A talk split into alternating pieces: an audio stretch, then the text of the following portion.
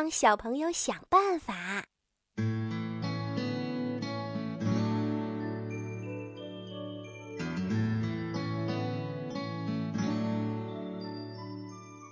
小朋友拿着卷子回家去了，他妈妈问他：“小哥哥给你留的作业，你都完成了吗？”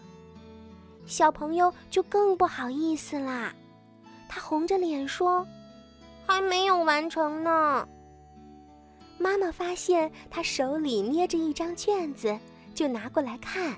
“哎呦，你怎么才答了三道题呀？”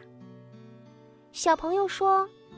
因为，因为我一直都有别的事情要做，我要喝水、看图画书、背古诗，还要回家来吃果冻。小朋友问妈妈：“我没有写完作业，该怎么办呀？”妈妈把那张卷子拿了过来，她呀想出办法来啦。妈妈说：“从这里到这里一共有十道题。”你先把这十道做完，做的时候呢，什么其他的事情都不要去想，也不能随便的离开座位。小朋友点了点头，他在书桌前坐好。妈妈，你能陪着我吗？小朋友问。妈妈点了点头，就站在了小朋友的身后。这一次，小朋友很专心，他没有去喝水。也没有去看图画书，也没有去吃果冻，而且呀，他把小哥哥说的话呀也记在心里啦。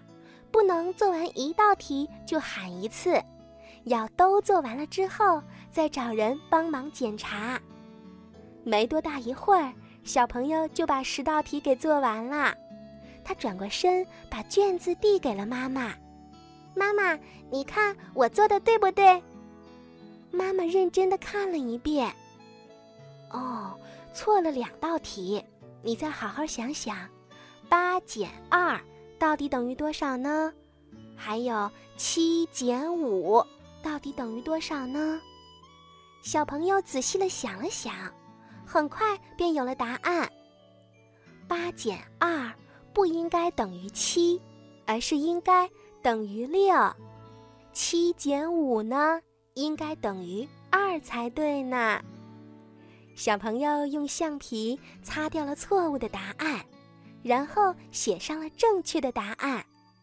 小朋友说：“妈妈，照这样的速度，我很快就能做完一百道题啦。”不过，妈妈却不急着让他做完一百道题。妈妈说：“剩下的题呀，我们可以慢慢做。”因为我还有几条规则想对你说。